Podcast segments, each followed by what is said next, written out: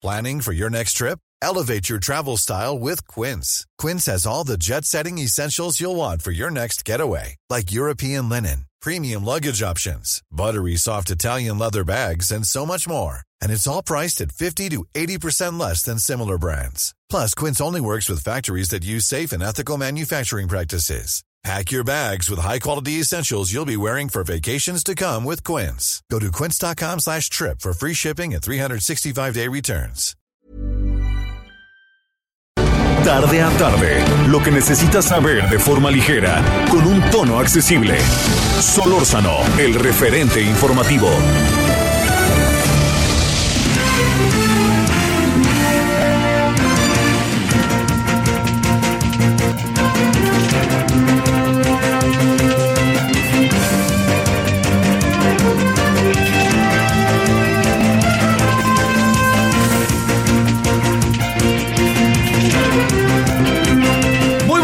Tardes, 17 horas en la hora del centro. Gracias que nos acompaña.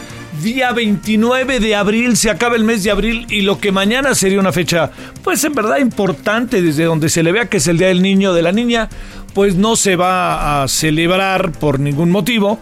Eh, le decía yo ayer que hay quien está pensando si pudiera postergarse para el mes de junio o el mes de octubre, agosto. Pues bueno, eso habrá que ver, ¿no? Tal cual se lo digo, habrá que ver.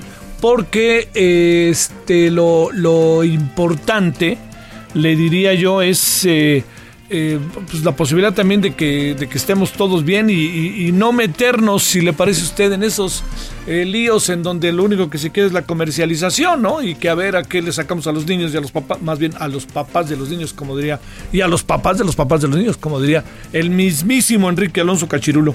Bueno, lo que sí le digo es que este pues estamos igual, eh, eh, no se marcan tan claramente las fechas, estamos, eh, ah, eh, no sabemos en qué etapa estamos de la, del virus, de la afectación que estamos teniendo como mundo y nosotros como país.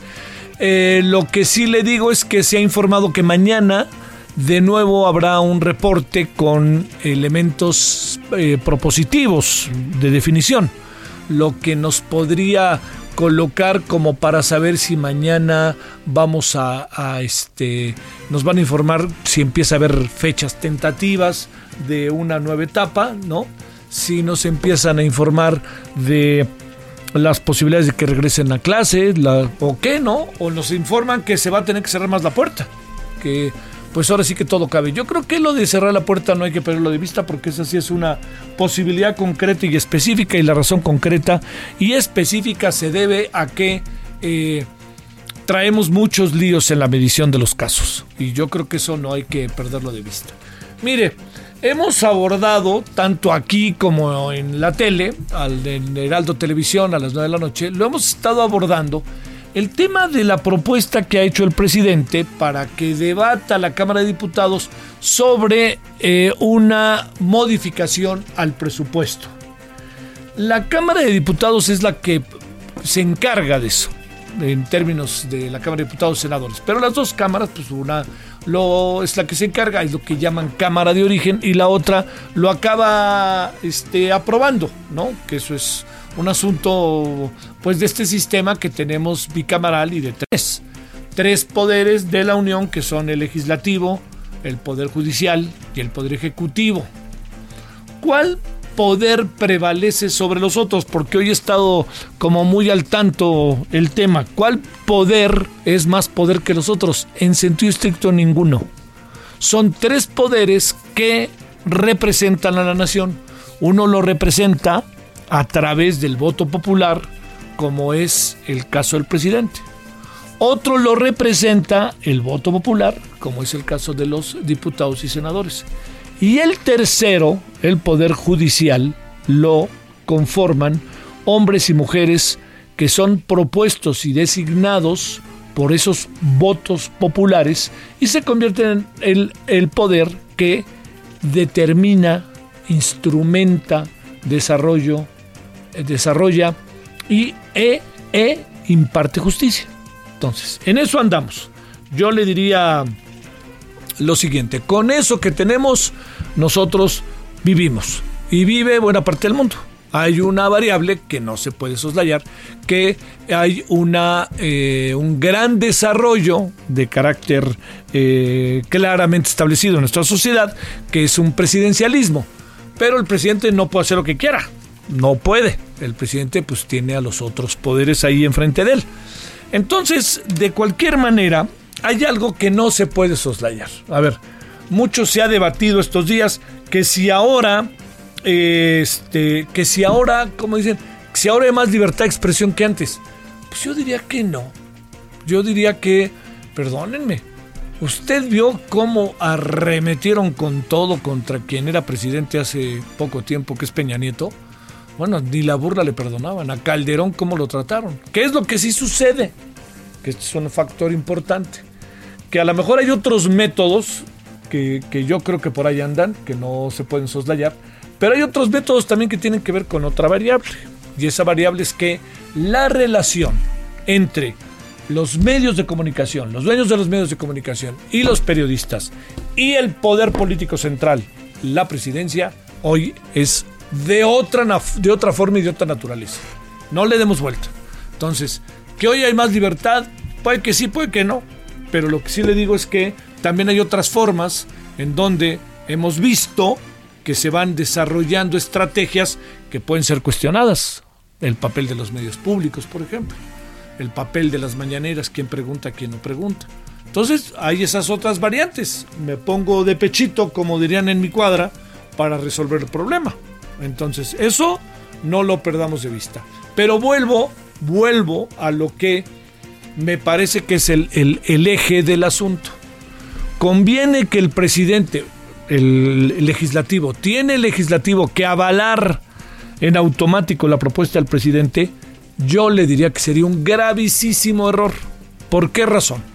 Primero, porque la propuesta per se, la hemos analizado, perdónme, no me voy a volver a detener, pero la propuesta per se no tiene los elementos suficientes desde el ámbito legal, incluso de redacción, de lo que puede eh, ser una propuesta de esta naturaleza.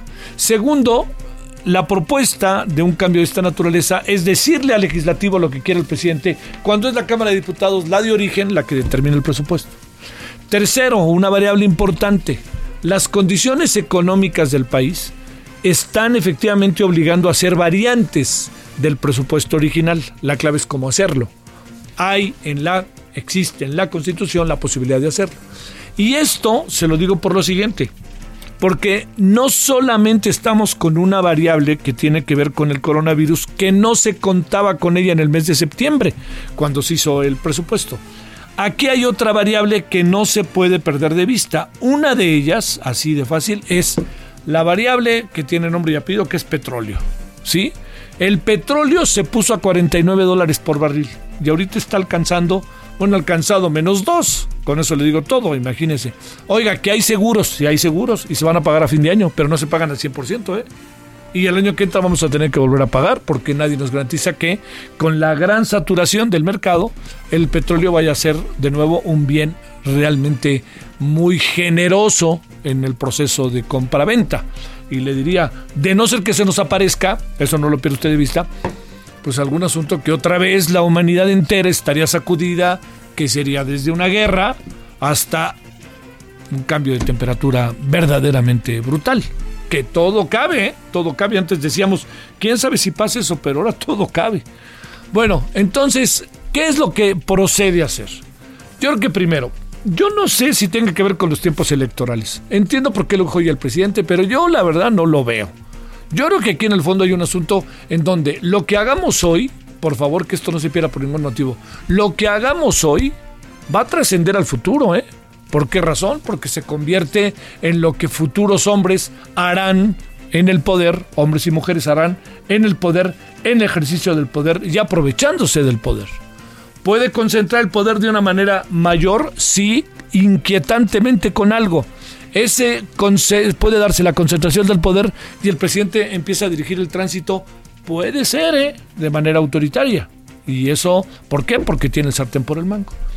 Entonces, todo esto que le planteo es la suma de muchas cosas junto con la imperiosa necesidad de hacer algo, que esa es la otra parte, hay que hacer algo. Y ese hacer algo Pues es lo que el presidente propone, pero lo que pasa es que, si usted me permite, señor presidente, con profundo respeto, pues dicen en el, en el legislativo que no les gustó el modito en que lo hizo. Y eso es lo que está pasando. Pero de que hay que hacer algo, hay que hacer algo.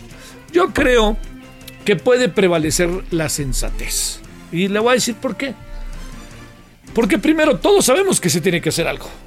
Pero segundo, ¿cómo lo vamos a hacer? ¿Y bajo qué reglamentos y bajo qué líneas?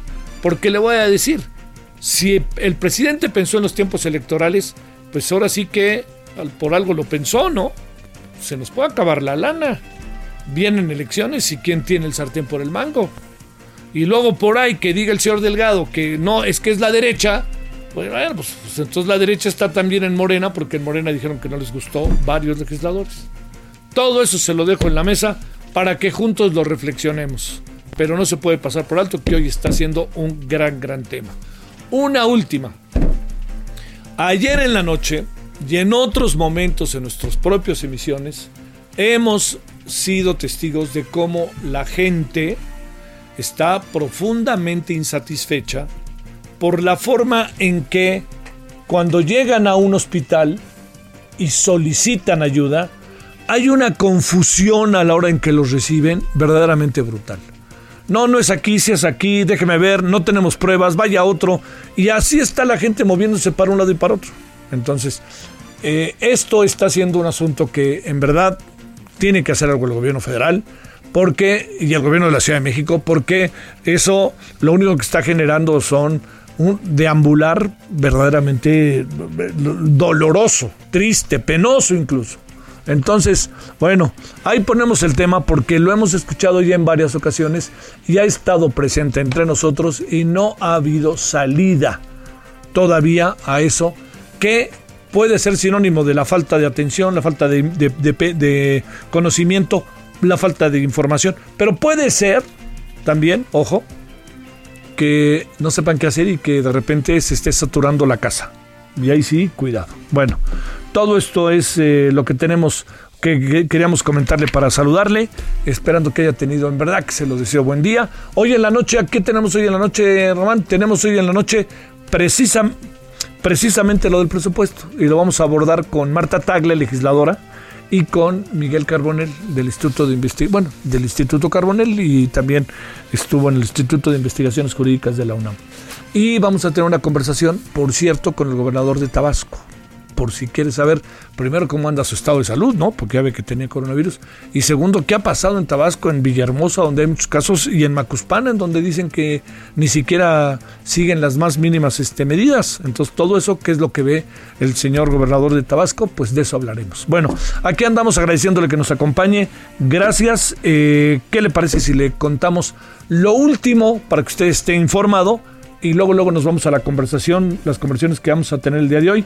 Entre otras, le recuerdo una cosa. Dentro de dos días, dice, ¿no? Éramos muchos y parió la abuela. Dentro de dos días empieza la época de huracanes. Más vale que vayamos preparándonos, son como dicen. Vamos pues a lo más importante. Solórzano, el referente informativo. Entonces, 17-13 aumentan el hora del centro, aumenta el número de personas recuperadas de coronavirus en nuestro país. Es una gran noticia. Hasta ahora hay 2.627 casos registrados. Eh, desafortunadamente, la cifra de contagios también creció, según esta última estimación. Andamos en los 16.752. Se han reportado al momento, bueno, hasta ayer en la noche, ya veremos al rato a las 7. Con esto de qué hora toda la tarde la tiene el gobierno, de 6 a 7, una cosa. De 7 a, de, de, 5 a 6, ¿no? De 5 a 6 una conferencia, de 6 a 7 otra conferencia, de 7 a 8 otra conferencia y por si le parece poco al día siguiente al presidente, de 7 a 9. Oiga, 5 horas diarias, ¿eh? Ojo con eso. Yo vengo alertando desde hace rato, 5 horas diarias en donde yo espero que no vayan a un día de estos a decidir hacer cadenas nacionales, ¿no? Y ahora sí que pues informemos de lo que hay que informar y listo, ¿no? Pero cinco horas diarias. Mmm. Bueno, le cuento también que en Zacatecas se registró la octava muerte a causa del COVID-19. Se trata de un hombre de 70 años. Diagnosticado con el virus, y esto le recuerdo que fue diagnosticado con el virus exactamente hace cuatro días, para ser preciso. Bueno, Quintana Roo, la Secretaría de Salud registra 13 nuevos casos de contagios, suman 711 en toda la entidad, 109 personas fallecidas, 211 personas sospechosas. Ya está restablecido el servicio del agua. ¿Qué problema hoy, eh? Con el servicio del agua, en verdad, en la Ciudad de México. Una fuga registrada ayer en la línea 2 del sistema Cutzamala, que dejó sin agua a una parte importante de la capital y la zona metropolitana del Valle de México. Andrés Manuel López Obrador, el presidente, anunció la cuarta conferencia, le decía yo, por parte del gobierno federal. Esta será eh, es una nueva reunión en Palacio Nacional y se hará para conocer el estatus del programas, de programas sociales por parte de la Secretaría de Bienestar. O sea, cuidado, ¿eh?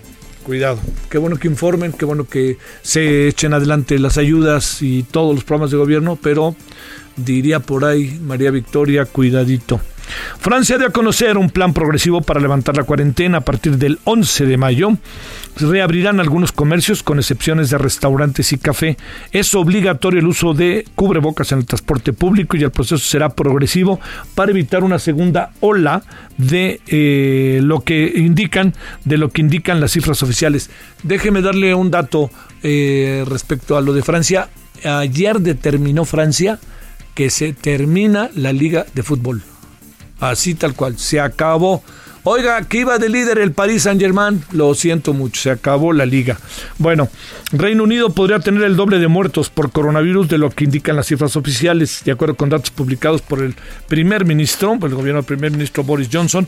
El número de víctimas eh, el número de víctimas mortales está ascendiendo a 21.678. Este dato no incluye a los fallecidos en residencias de ancianos ni en casas particulares, por lo que la cifra ascendería a más de 40.000. Estados Unidos es el que está todo lo que da, Dios santo. Bueno, tiene una tercera parte del total de contagios registrados en todo el mundo, un millón veintitrés mil casos. El número de fallecidos, 60 mil personas. Estados Unidos es el país que más pruebas rápidas ha aplicado, 6 millones en total. Nosotros, por cierto, seguimos siendo el país que menos pruebas ha aplicado, ¿eh? por cierto. Bueno, eh, esto es parte de lo que tenemos, al rato les sigo informando, pero me quiero adelantar porque tenemos una conversación que creo que le puede ser de profundo interés, que tiene que ver con estos temas de los que estamos hablando. Solórzano, el referente informativo. Bueno, le decía yo hace un ratito, éramos muchos y parió la abuela, pero así es la naturaleza. Eh, a partir de este primero de mayo, que es viernes, empieza ni más ni menos que la época de huracanes y de todo el movimiento ahora de una nueva etapa de la naturaleza, del medio ambiente. Eh, ¿Quién se encarga de esto? Quien lo sigue, no solamente esto, pero uno de los asuntos que lo sigue es David León, quien es el coordinador nacional de protección civil. David, ¿cómo has estado? ¿Qué me cuentas? A ver, espérame, a ver si estamos por ahí, David. Si me cuentas, David. De protección civil se encuentra desplegado en el territorio. Sí. Para atender eh, particularmente eh, todas aquellas tareas en las que pudiéramos auxiliar al sector salud. Eh, en esta contingencia frente al COVID. Y por otro lado, bueno, pues a los fenómenos que rutinariamente existen en eh, este diverso territorio mexicano, como lo son eh, los incendios forestales, los sismos que usualmente tenemos, los frentes fríos que vamos de salida, eh, los ciclones tropicales que están por comenzar, un sistema nacional de protección civil activo, vigoroso, en continua construcción del que participamos todos, el sector público, el sector privado, el sector social y particularmente los medios de, comunicación como un elemento fundamental, Javier. Oye, David, eh, te reitero el agradecimiento porque no escuchó el público tu, tu momento inicial de conversación, pero agradeciéndote que estés con nosotros. Eh, a ver, ¿hay, ¿hay algún indicador de lo que tú tienes hoy ahí en tu mesa respecto a huracanes que pudiera eventualmente ser distinto al del año pasado o que tuviéramos que tener mayor cuidado más allá de este gran problema que estamos metidos por el COVID-19? Bueno, principalmente hay que tener en cuenta, primero que este año, Javier, ha llovido eh, aproximadamente eh, 7% más que el trimestre promedio, enero, febrero, marzo. También hemos eh, tenido temperaturas récord en el territorio nacional, enero, febrero, marzo es decir, estamos por arriba de las temperaturas, lo mismo sucede en los océanos. Y un indicador importante, eh, Javier, la semana pasada ya se presentó el primer, la primera depresión tropical en el Pacífico. Aunque la temporada de ciclones tropicales arranca el 15 de mayo y termina el 30 de noviembre, aunque el calendario es muy claro en ello, en la apertura y el cierre de la temporada, ya se presentó la primera depresión tropical. Es la primera vez que se presenta con tanta anterioridad una depresión tropical. Eh, la, la, que se había presentado más temprano había sido en el 2017 y había sido ya en el mes de mayo. Ahora estamos mucho antes, es decir, se ha adelantado la temporada, esto nos mantiene eh, alertas. Por supuesto, traíamos un trabajo con los integrantes del sistema para prepararnos, para prevenir la temporada de ciclones, que debo decir que es la que más recursos requiere del Sistema Nacional de Protección eh, Civil, pero sí nos sorprende que esté arrancando con tanta anterioridad. La temporada pasada, Javier, 33 sistemas se pronosticaron, se presentaron 35, cinco impactaron el territorio nacional, uno en el Golfo de México, cuatro en el Pacífico, y ahora estamos muy atentos, reunimos al Comité Nacional de Emergencias eh, la semana pasada justamente para eh, distribuir una, eh, una guía con acciones muy particulares a realizar frente a la temporada y en medio de esta coyuntura que bien has dicho de COVID que trae a muchos integrantes del sistema con, concentrados intentando apoyar al sector salud en esta en esta titánica tarea de eh, brindar atención médica y por supuesto seguir las recomendaciones de eh, mitigación quedándonos en casa. Eh, respondiendo a tu pregunta, pareciera que en el pronóstico será una temporada muy similar a la anterior, más o menos 35 sistemas, pero estamos a la espera de este pronóstico, listos, con un sistema nacional de protección civil preparado eh, con las instituciones listas para prevenir, preparar y gestionar las emergencias que se pudieran derivar de esta temporada de lluvia. Bueno, hay algo para cerrar este tema, eh, David. No hay manera de saber la fuerza con que pudieran venir alguno de estos fenómenos. En una de esas viene acercándose el, huracán David y cuando llegue el, huracán David resulta que uno imagina que es una cosa, pero de repente adquiere mucha fuerza. No hay manera de saberlo, pero independientemente de eso se presume que de todos los huracanes que nos van a pegar, algunos pudieran ser particularmente, incluso este, en esta medición del 5. Sí, bueno, lo primero que habría que decir es que el pronóstico que nos dará la Conagua entrado mayo sí te permite saber cuántos sistemas se podrían presentar y cuántos de ellos podrían ser categoría 5. Eh, recordarle a tu auditorio que en los huracanes tenemos depresiones tropicales, tormentas tropicales y huracanes de cinco categorías que se clasifican así por la velocidad de sus vientos y lo que sí te permite es que cuando se forma, cuando el satélite muestra que se está organizando un sistema en, cualquiera de los dos océanos, existen varios sistemas que permiten comprobar qué categoría podría tener y cuál podría ser la, la, evolución de ese sistema en el océano a través de aviones cazahuracanes, de sondas y diversas tecnologías que sí nos permiten saber con cierta claridad cuál será la categoría y cuál será la trayectoria, lo que nos permite alertar a la población, hacer cierres de escuelas, cierres de actividades económicas, evacuaciones justamente para que la población, las familias,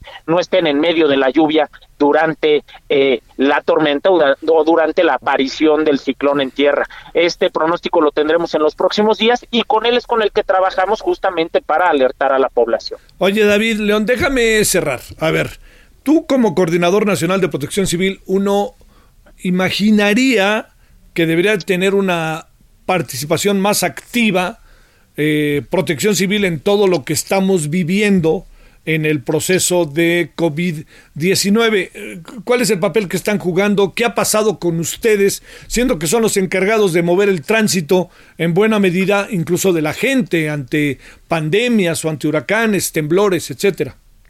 Lo que te podría decir, Javier, es que afortunadamente el Sistema Nacional de Protección Civil, repito, que trabaja como un solo equipo, el sector público, el sector privado, el sector social, desde principios de año a través de esta extraordinaria estructura que tiene, que es el Comité Nacional de Emergencias, se ha sumado a las tareas del sector salud, se ha sumado a las tareas de el Comité Nacional de Seguridad en Salud, justamente para trabajar todos juntos como equipo, estar bien organizados, bien coordinados en torno a la respuesta que da particularmente ese sector salud en sus hospitales. Es una lógica, una metodología que se llama Javier Sistema de Comando de Incidentes. Esta metodología permite que todas las instituciones, el sector salud, Sedena, Marina, Guardia Nacional, Pemex, Conagua, todos los integrantes del gobierno de México, estemos sentados a la mesa las 24 horas coordinando esfuerzos para que el sector salud pueda dar una mejor respuesta.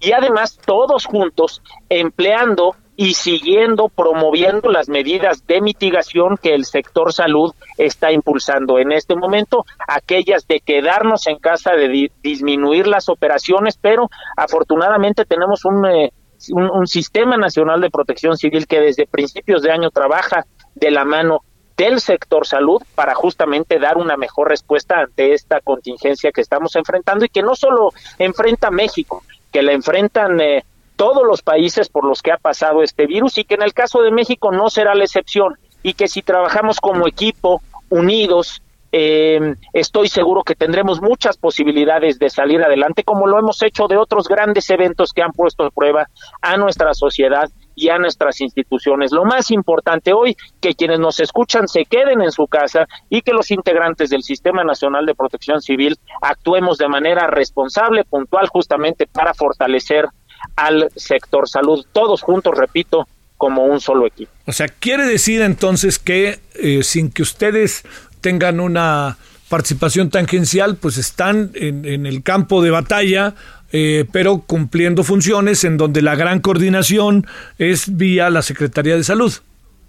Lo que, lo que quiero decirte es que sí, trabajamos todos los días, lo que sabe hacer la Coordinación Nacional de Protección Civil es coordinar esfuerzos como los hacemos durante un ciclón tropical, durante un incendio forestal, durante un eh, sismo. Y justamente lo que hoy estamos agregando al sector salud es esa experiencia de coordinación para que el sector salud pueda dar una mejor respuesta. Eh, por supuesto, las, eh, unidades eh, municipales de protección civil están trabajando en los municipios, las unidades estatales de protección civil lo están haciendo también con los gobiernos estatales y la Coordinación Nacional de Protección Civil está ayudando a coordinar esfuerzos desde un centro, un centro nacional de contingencias que hemos instalado, que trabaja las 24 horas del día, que se enlaza con los gobiernos estatales y con las mesas de trabajo de los gobiernos estatales para todos juntos dar una mejor respuesta, Javier. Te mando un saludo, David León, Coordinador Nacional de Protección Civil. Gracias que estuviste con nosotros. Es un honor platicar contigo. Que tengan todos excelente tarde. Muchas gracias. Bueno, ahí está, ¿eh? que Protección Civil está jugando, no, no, no está viendo el partido desde la tribuna. Y la otra que es importante, no lo olvide, que dice hoy 29 miércoles, el viernes primero de mayo, que en otro tiempo sería día feriado, el desfile y todas estas cosas, que no va a haber, no va a haber. Este, lo que sí le digo es que eh, este viernes primero de mayo se pues, empieza la temporada de huracanes, que termina el 30 de noviembre. No es relojito, pero a veces la naturaleza casi, ¿eh? que lo es. Nosotros venimos fildeando a la naturaleza y hemos visto que del primero de mayo al 30 de noviembre es la época de huracanes, pero ahí vienen, efectivamente, ahí vienen lluvias y todo esto muy propio del verano en el caso mexicano. Pausa 17 con 20, 17 con 27 en la hora del centro, 28 ya, en la hora del centro, en este día que es miércoles 29 de abril. Vamos, regresamos. Solórzano, el referente informativo. Gracias amigos, ¿qué tal? ¿Cómo están? Me da mucho gusto saludarlos y en este momento pongan atención porque realmente nos va a funcionar el mensaje que trae Tony Cerdán. ¿De qué se trata? De unos lentes maravillosos. Bueno, yo que uso lentes estoy harta de estar cargando tres o cuatro pares en mi bolsa, ya no más. Tony, ¿cómo estás? Adelante, ayúdanos. Claro que sí, mi querida Moni, con todo gusto. Muy buenas tardes a todos ustedes. Pongan mucha atención porque no es necesario traer dos o tres pares de lentes, unos en la oficina, otros en la casa, otros en la bolsa. Te pones unos para ver de cerca, te pones otros para ver de lejos, otro para ver la tele, otro para el periódico. ¡Qué lata! ¡Qué incómodo! ¡Qué caro! Ahora les traigo la gran solución y lo primero que tienen que hacer es dejar de hacer lo que están haciendo. Agarrar su teléfono y marcar ahorita el teléfono 5541 663995. Ahí les va, apunten. Sí, sí. 55 5541 6639 95 porque con los lentes Bismax Autofocus se acabaron todos los problemas de la vista. Olvídese de dolores de cabeza, de la vista cansada. Ahora va a poder leer las letras chiquititas de una tarjeta de crédito. Va a ver con claridad las fotos, los mensajes del WhatsApp, el periódico la revista, los juegos de mesa, lo que quiera que esté haciendo en esta cuarentena en su casita, porque estos lentes le van a poder eh, dar la oportunidad de ver de cerca y a mediana distancia sin ningún problema. ¿Dónde está nuestro secreto? ¿Dónde está la solución? Bueno, en estos lentes usted va a encontrar diferentes graduaciones que van desde punto .05 hasta 3.0. O sea, Moni, si sacamos cuentas, son seis dioptrías diferentes en un par Qué bien. Es increíble. Súper. Ahora sí, ¿cómo te quedó el ojo? Me quedó justo para esos lentes, justos, ideales para mí. Exacto, son ideales para estudiar, para leer libros, para ver el celular, para trabajar en la computadora, para ver las instrucciones de los medicamentos que son chiquitas y es, un tema delicado porque es un tema de salud y ahorita que todas las mamitas andan haciendo manualidades, cuide proteja sus ojitos porque estos Bismax Autofocus se van a adaptar automáticamente a sus necesidades visuales sin importar cuál sea su graduación. No se le va a notar nada raro de que trae así como lentes de fondo de botella ella para nada. Son muy lindos, muy elegantes. Sí, Tony. Puedes usarlo, no importa qué, qué forma de carita tengas. Si tienes la carita larga, redonda o alada, los pueden usar tanto hombres como mujeres, cualquier miembro de la familia. Sí. Los tenemos en dos colores, A ver. en negro y en carey. Mm. Uno es más moderno, más, más locochón, que está padrísimo, y otro que es casual, formal. formal. Son súper cómodos, no pesan, no lastiman la nariz, la cabeza, las orejas de que me aprietan o de que se me caen, se me bajan para nada. Aparte, no se rayan. Y si usted en casita utiliza lentes de contacto, también puede utilizar sin ningún problema estos Bismax Autofocus. Le repito, son para cualquier miembro de la familia. ¿Y qué cree? Si ¿Qué? su ¿Qué? graduación cambia, porque Ajá. a veces las graduaciones Sí. cambian que hacemos mucho esfuerzo en la vista por la edad o por lo que sea, no pasa nada porque estos lentes se van a ajustar a esos cambios. Mm, Entonces, bien. ¿Qué más puede pedir? Olvídese de estar comprando lentes y lentes y ya no, ya me quedó y una graduación y ahora más y ahora menos. Para nada. Marca ahorita al teléfono 5541 663995. Muy bien. repetimos, Sí. Moni? 55 55 41 66 66 39 95. 95. Muy bien, y fíjate que estoy. A ver, a ver, a ver esa oferta y ahorita te comento algo. Ajá. Venga, venga la oferta Sí, pilón regalo. Miércoles. Ay, caramba, todo eso, Moni, vamos a dártelo, porque hoy es miércoles de súper descuento. A ver. Las personas que marquen partir de ahorita en los próximos 20 minutos al 5541 6639 95, le voy a mandar hasta la puerta de su casa en cualquier estado de la República Mexicana cuatro lentes Bismax Autofocus al precio de uno. Sí, cuatro por uno. O sea, esto quiere decir que ¡Qué usted solamente padre! va a pagar un par de lentes y le mando tres de regalo. ¿Qué tiene que hacer marcar ahorita? 55 41 66 39 95. Solamente tiene 20 minutitos, pero dice Moni. ¿Y el regalito que me ibas a dar? ¿Quieren regalos? Sí, regalos, pilones y sorpresas para la mamá. Va que va. Les voy a mandar de regalo también el kit de Back 30, que es un antiséptico de amplio espectro que viene en gel y en spray, que en solamente 30 segunditos va a mandar todos los bichos, virus, hongos y bacterias. ¡Qué buen regalazo! Sí. Pero ¿sabes que Ya va a ser Día de las Mamás, así que con su llamada participa en la promoción Mamá es lo máximo, donde se puede llevar gratis el nuevo colchón Soñares Songs. Aquí están los regalos de mamá. Agarre su teléfono y marca ya 55 41 66 39 95. Espero su llamada. Claro que sí, gracias Tony. Hasta la próxima. Bye. Bye, nosotros continuamos amigos. El referente informativo regresa luego de una pausa. Estamos de regreso con el referente informativo. Gracias por estar con nosotros y por supuesto que siempre les tenemos información maravillosa, información que sirve. ¿Y de qué vamos a hablar en este instante? De nuestra protección, nuestra seguridad y qué mejor que con Adri Rivera Melo, quien ya está aquí a mi lado, con nuestra sana distancia, ¿verdad? Así es. Tenemos a Susana. Así es, tenemos a Susana. Muy bien. Amigos, no hay que escatimar en la salud. Hablábamos de qué es lo más importante para todos nosotros y yo les traigo máscara hospitalar. Esta máscara cuenta con ergonomía especial. Tiene una mica especial desarrollada para centros de salud. Su resorte está reforzado. Oh, bien. Así es que es garantía. Y tengo aquí el número telefónico para que empiecen a marcar ya. Desde ahorita. Es el 800 23 mil o pueden entrar también a hospitalar.mx. En la adquisición de un paquete con cuatro máscaras hospitalar van a recibir gratis un kit de SOS Protect que está compuesto por un gel bactericida especial para para manos y un rolón para proteger nariz y boca.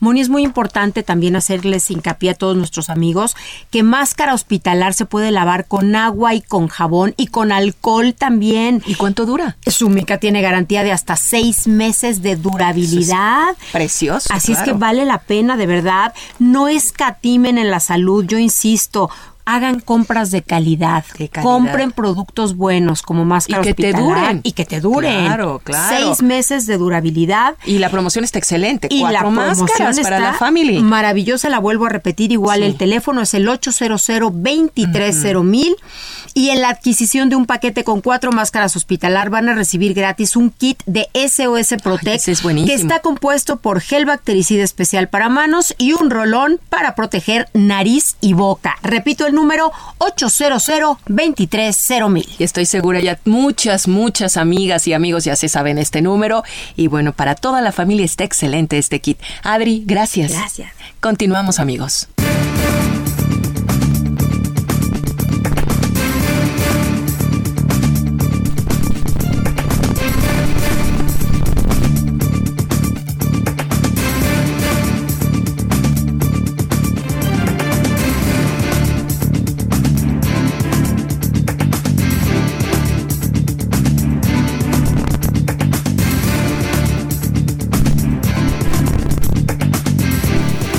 Ahora las 10, ahora las 17 no? ¿Sí? ¿Andamos? Andamos. 17 con 41 en la hora del centro. Gracias que sigue con nosotros aquí en el 98.5 de FM en eh, radio aquí en el Heraldo. Y este, eh, mire, eh, cómo, cómo enfrentar, cómo, cómo seguir, cómo plantearse el Día del Niño mañana. Pues mire, si, si usted tiene, si usted tiene una posibilidad, diría yo, de, pues de festejarlo en casa, siguiendo una, una disciplina, una rutina, si usted me permite la expresión, en la cual nos hemos este, metido y que seguramente sus, sus hijos están en ella, están ahí precisamente, pues es un momento para continuar con ella, pero hacer un momento también de relajación y de pensamiento y de juego. Eh, nos vamos a meter en el tema, porque sabemos que hay, bueno, dolores de cabeza, de repente con tanto confinamiento es inevitable en todo el país. Y entonces para todos los estados de la República Mexicana, ciudades en las que llegamos, aquí hay una alternativa para mañana, ya para más cosas, pero para mañana. Marcia Larios es directora de experiencia de Papalote Museo del Niño. ¿Cómo estás, Marcia? Buenas tardes. Encantada de estar con ustedes, Javier, contigo y con tu auditorio, y muy contenta por la celebración que vamos a tener el día de mañana. Venga de ahí, a ver, ¿cómo celebrar en casa? Que ese es el gran asunto. Ya los españoles, ya viste, ¿no? Que les dieron el domingo para salir, que estuvieran distanciados. todas las fotos de y todas las, todos los videos, no sé si viste Marcia, eran niños corriendo, ¿no? Yo dije, por fin, por fin estiré las piernas, vete a saber. A ver. Sí, dicen que los niños en España volvieron a las calles. Sí, claro. A ver, cuéntanos, Marcia, ¿cómo lo vemos por acá, tomando en cuenta que claro. está, oye, déjame agregar una variable si no te importa, que es esta variable de que a las familias les ha de estar costando mucho trabajo lograr una rutina estando en casa, ¿no? Entonces, ¿qué hacer el día de mañana en función de todo eso, Marcia? ¿Qué han pensado ustedes? Por supuesto, Javier, como sabes, para Papalote es uno de los días más importantes del año porque festejamos a nuestros protagonistas, que son los niños. y sabemos que todos están en casa conviviendo, por eso queremos llevarles a través de Papalote en casa una celebración, que es la primera vez que la hacemos, con seis transmisiones en vivo, Javier, desde las nueve de la mañana hasta las seis de la tarde. Ajá. Oye, a ver, ¿y qué, qué? A ver, primero, primero dime, ¿hay, manera de que cualquiera lo pueda ver? Por supuesto, es gratuito a través de nuestra plataforma Papalote en Casa y de nuestras redes, que es Facebook Live Papalote Museo del Niño, te puedes conectar y puedes ser parte de esta festividad que, como te decía, va a durar todo el día con seis transmisiones en vivo. A ver, venga de ahí. ¿Qué son estas seis transmisiones, Marcia? Perfecto. Empezamos muy temprano, Javier, a las nueve de la mañana, con un concurso que se llama Un pastel de Lego. Y aquí los, los niños van a poder cocinar, construir un pastel con estos bloques. Y el más original, el más sorprendente, el que nos guste más a los jurados, va, va a ser acreedor a un increíble set de Lego que les va a llegar a su casa a vuelta de correo. Eso está padrísimo. y oye, y yo te diría, Marcia, ¿y quién es el jurado para que estemos a las vivas, no? Por supuesto, evidentemente va a ser un grupo de especialistas en, en, creatividad seleccionado por el museo. Entonces, créanme que vamos a, se van a fijar mucho en toda la parte de creatividad, porque de eso se trata esto. Como saben, en Papalote la, la parte que nos interesa fomentar. Entonces, estaremos listos para eso, Javier, y a las 11 vamos a dedicarlo a, los más pequeños de la casa, a los de la primera infancia. Vamos a tener una sesión de baile y movimiento de la mano de, la mano de nuestros amigos de Jimbory, donde papás y niños van a poder disfrutar de esta música y de bailes. Eso suena muy bien, ¿no? Ya, oye, ya, ahí el asunto, ¿no, Marcia? Integrado, padres, hijos, todos en la misma Esa es la idea, Javier. La idea es divertirse desde casa. Es, es una oportunidad de veras que tenemos única. Sé que hay muchas gentes que ya están cansadas del confinamiento, pero pues hay que sacarle mejor provecho. Y creo que las actividades que estamos proponiendo nos ayudan precisamente esta convivencia. Y, y ahí te tengo otra sorpresa, Javier. A las dos y media va a ser nuestro gran concurso de disfraces donde aquí lo importante, Javier, es que agarres lo que tienes en tu casa y representes a tu personaje favorito, nos mandas una foto y vamos a hacer un concurso para premiar a los tres disfraces más originales y que mejor personifiquen a quien los niños decidieron representar. Ah, eso suena bien, porque ahí también hay otra variable, ¿no? Esta variable que puede ser el lugar común, ¿no? Diría yo, de esta cultura de medios, de masa, de, de los de los superhéroes, pero ve todo a saber qué te aparezca por ahí, ¿no? Exactamente, Javier, y lo divertido es que lo pueden crear con lo que tienen al alcance en la casa, y el chiste no solamente es que no sea algo comprado, sino que sea creado por el propio, por el propio niño. Eso está. Entonces, o sea, no, se vale salir de la casa ni que alguien vaya corriendo a la tienda de la esquina, que además no hay que salir, ¿no? No, de eso se trata, Javier, que lo, que lo creen precisamente ahí. Después tenemos a las 3 de la tarde, Javier, experimentos de ciencia con el profesor Chiflado. A las, a las, a las 4 de la tarde tenemos nuestro gran concierto, Javier, y aquí es interesante porque lo hacemos con los integrantes de Orquesta Basura.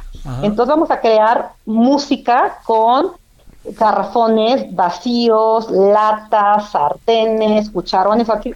Prepárense para una música muy divertida y que todos participamos en este concierto para cerrar a las seis de la tarde con nuestro tradicional cuentacuentos en vivo. Ah, claro. Y esta semana, Javier, nos toca una de las historias de nuestro, de nuestro libro A Papalotear. Se trata de Nora y el tiburón, del escritor Martín Solares para cerrar este, este día de festejos y dar los premios a los mejores disfraces. Bueno, ah, bueno, y también los de la mañana, ¿no? Los de las nueve de la mañana. Por supuesto, los de el pastel de Lego. Oye, a ver, una cosa, este, Marcia, eh, como tú sabes esto del qué, quién, cómo, dónde, cuándo y por qué es clave para que la gente, los papás, supongo yo, difícilmente a los niños nos escucharán, papás, mamás o quien quiera, hermanos, lo que fuera, ¿cuál es la dirección para meterse desde las 5 para las 9? www.papaloteencasa.org y en nuestras redes sociales, que es Facebook Live Papalote Museo del Niño. Como bien dices, Javier, desde el 5 para las 9 hasta casi las 7 de la noche. Para estar ahí metidos. Marcia, qué bueno que hacen esto, la verdad, y muchas gracias. Javier, encantados y espero que todos los niños y sus familias nos puedan acompañar a celebrar mañana porque no tenemos por qué no celebrar, vamos a celebrar desde casa cuidándonos todos. Oye, ¿qué piensas de eso que el otro día dijo alguien que quería, digo, sin dejar de celebrar mañana, que postergaran también la fecha de, del Día del Niño y que se celebrara por ahí de agosto, septiembre, por ahí así? De esto pues mira, Javier, queremos tanto a los niños que nos encanta hacer festejos, entonces podemos celebrarlo ahorita desde, desde casa y después podemos hacer los festejos cuando regresemos y abramos las puertas de los museos. Bueno, te mando Entonces podemos hacer doble. Te mando un saludo, Marcia. Muchas gracias, Javier, ¿eh? encantada. Buenas tardes. Marcia Larios, directora de experiencia del Papalote Museo del Niño. Mire, no es mala idea. O sea, como andamos, no es por sin ningún motivo mala idea. Primero, el Museo del Papalote es una maravilla. Eh, yo he tenido la oportunidad de ir en muchas ocasiones. No fui a la inauguración, pero además ni me invitaron, este, pero, pero sí fui, he ido varias veces. He platicado con quienes lo, han dirigido, he platicado con Marinela Servige varias veces del museo. Eh, me ha tocado hacer cosas ahí. Un día, sé que lo puede dudar, pero me invitaron a contar, a leer cuentos. Y fue padrísimo porque leí dos o tres cuentos y era un lugar abierto, entonces la gente, pues ahora sí que iba y venía, pero de repente se concentró mucha gente, fue muy padre, los papás y y yo creo que dijeron, ¿y este cuate qué está haciendo aquí? No, pues este que nos diga qué anda pasando con la polaca. Pero no, fue así muy padre y este y en verdad que fue una, le confieso que una muy, pero muy, muy grata experiencia. Bueno, así que ya lo sabe. Eh, mañana www este, Museo del Papalote y ahí entra y vámonos directo para todo lo que pueda venir en verdad que estaría verdaderamente este, interesante y además sacar un poco de la rutina, siendo Día del Niño, a sus hijos en casa, sin olvidar que la rutina también los fortalece, ¿eh? por más que me digan lo que digan. Fortalece mucho la rutina por una razón, porque los organiza en casa. Y además acuérdese que la SEP también trae sus propios programas. La SEP ya dará a conocer también eh, a lo largo del día de mañana y, en la, y hoy en la noche algunas cosas le puedo adelantar y entonces ya veremos qué es lo que sucede. Por lo pronto, 17.50 en la hora del centro. Solórzano, el referente informativo.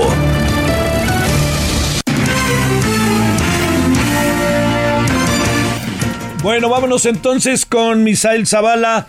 ¿Qué dice el presidente? Que ahora sí, no, oye, fíjate, Misael, podríamos decir que a los legisladores no les gustó el modito del presidente, ¿verdad? Adelante. Así es, pues como bien lo comentas, el presidente Andrés Manuel López Obrador defendió su iniciativa que fue muy criticada y que fue enviada al Congreso para modificar el presupuesto y redirigir recursos para la emergencia sanitaria por el COVID en esta conferencia de prensa mañanera del día de hoy, el mandatario dijo que en gobiernos anteriores había una gran discrecionalidad con el manejo de la partida de ingresos, sin embargo aclaró, que en esta emergencia sanitaria no habrá esa discrecionalidad en su gobierno. Justificó que su iniciativa es para que los legisladores le autoricen a hacer modificaciones al presupuesto y ajustarlo a la realidad que hoy vive el país a causa de la emergencia sanitaria por el coronavirus. Esto después de que opositores e incluso aliados como el diputado federal Porfirio Muñoz Ledo expresaron su preocupación porque la iniciativa presidencial viola la división de poderes y no es necesaria, dijeron. El presidente López Obrador sostuvo que Muñoz Ledo está en su derecho a manifestarse, mientras que señaló que se van acercando las elecciones y sus opositores todo lo quieren convertir en política. Al final eh, de estas declaraciones, el mandatario sacó su pañuelo blanco del bol de su bolsillo, además de un peine, y en tono de paz lo agitó a, eh, haciendo referencia a sus adversarios. Ese es el reporte que hoy se dio eh, sobre este tema eh, en la conferencia de prensa mañanera. Es que a veces me da la impresión que al presidente se le puede aplicar aquel dicho de carcacha, carcacha, lo que me diga se te retacha, ¿no? O sea, también los adversarios pudieron haber sacado su pañuelo blanco este, para tratar de, de, este, de yo diría, de, de atemperar los ánimos, ¿no? Sí, así es. Primero saca su pañuelo y después también, como es costumbre del presidente, pues los, los vuelve a atacar y los vuelve a acusar de que solamente están eh, haciendo politiquería eh, en sus adversarios y la oposición en general. Pues unos y otros, uno y otros, otros y uno. Gracias, Misael. Muchas gracias, Renata. Hasta luego. Iván Saldaña, ¿dónde andas, Iván? Buenas tardes. Eh, Iván, ¿me escuchas? Sí. Adelante, Iván, buenas tardes.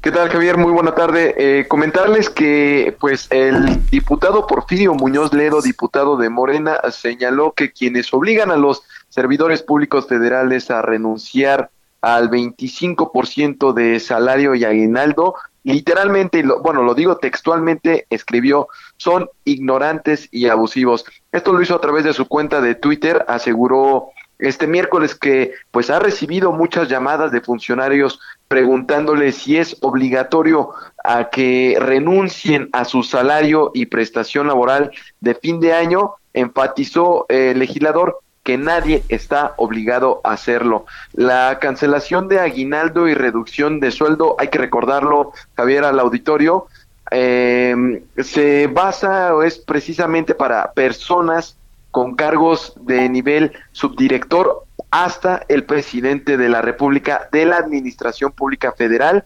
Esto a propuesta del presidente eh, Andrés Manuel López Obrador como parte de un plan económico para enfrentar la crisis generada por la pandemia del COVID. Sin embargo, ante la ambigüedad del anuncio inicial, pues la secretaria del Trabajo, María Luisa Alcalde, tuvo que aclarar en días anteriores públicamente que no es una medida obligatoria, sino voluntaria. Y esto fue lo que sacó el diputado Porfirio Muñoz Ledo.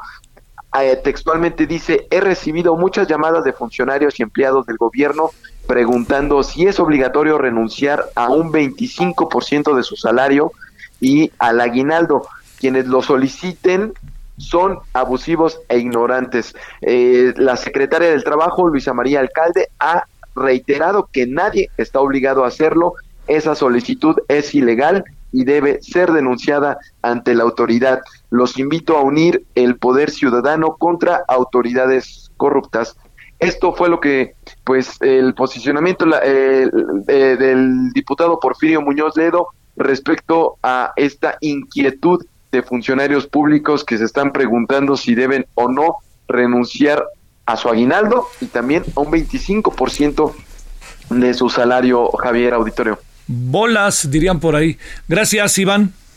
Seguimos informando. Buena tarde a todos. Hasta luego. Oiga, ya nos vamos. Le recuerdo, a ver, hoy a las 21 horas en la hora del centro aquí en Heraldo Televisión, el canal 10 de Televisión Abierta, vamos a abordar este tema de la propuesta que hizo el presidente, pero también eh, pensar un poco en cuáles son los caminos para tomar eh, nuevos derroteros en función de escenarios que originalmente eran de una manera y han cambiado sustancialmente en los últimos meses. ¿Qué quiero decir? Una cosa fue el presupuesto de allá del mes de qué? De septiembre, cuando se debatió, discutió y se aprobó cuando se puso el precio del barril de petróleo en 49 dólares y otra cosa es muy diferente lo que está pasando en el aquí y ahora. Entonces, eso es una parte a discutir. Pero la otra parte es cuál es el camino para hacerlo. Es ahí en donde usted y yo sabemos que no está tan fácil el camino para hacerlo, porque el camino para hacerlo debe de pasar por diferentes momentos, que no vericuetos, momentos de índole legal y hasta donde se alcanza a apreciar esos momentos se están saltando o no están cumpliendo con los, las reglas básicas, diría yo, del ejercicio constitucional, democrático, todo lo que usted y yo sabemos en términos del derecho. Bueno, entonces a ver qué le parece al rato, este, a las nueve de la noche y por lo pronto, bueno, esté bien, ahí siga guardado, acuérdese que estamos eh, cerca pero distantes porque estamos quedándonos en casa. Bueno, pásela bien hasta el ratito, adiós. Hasta aquí, Solórzano, el referente informativo.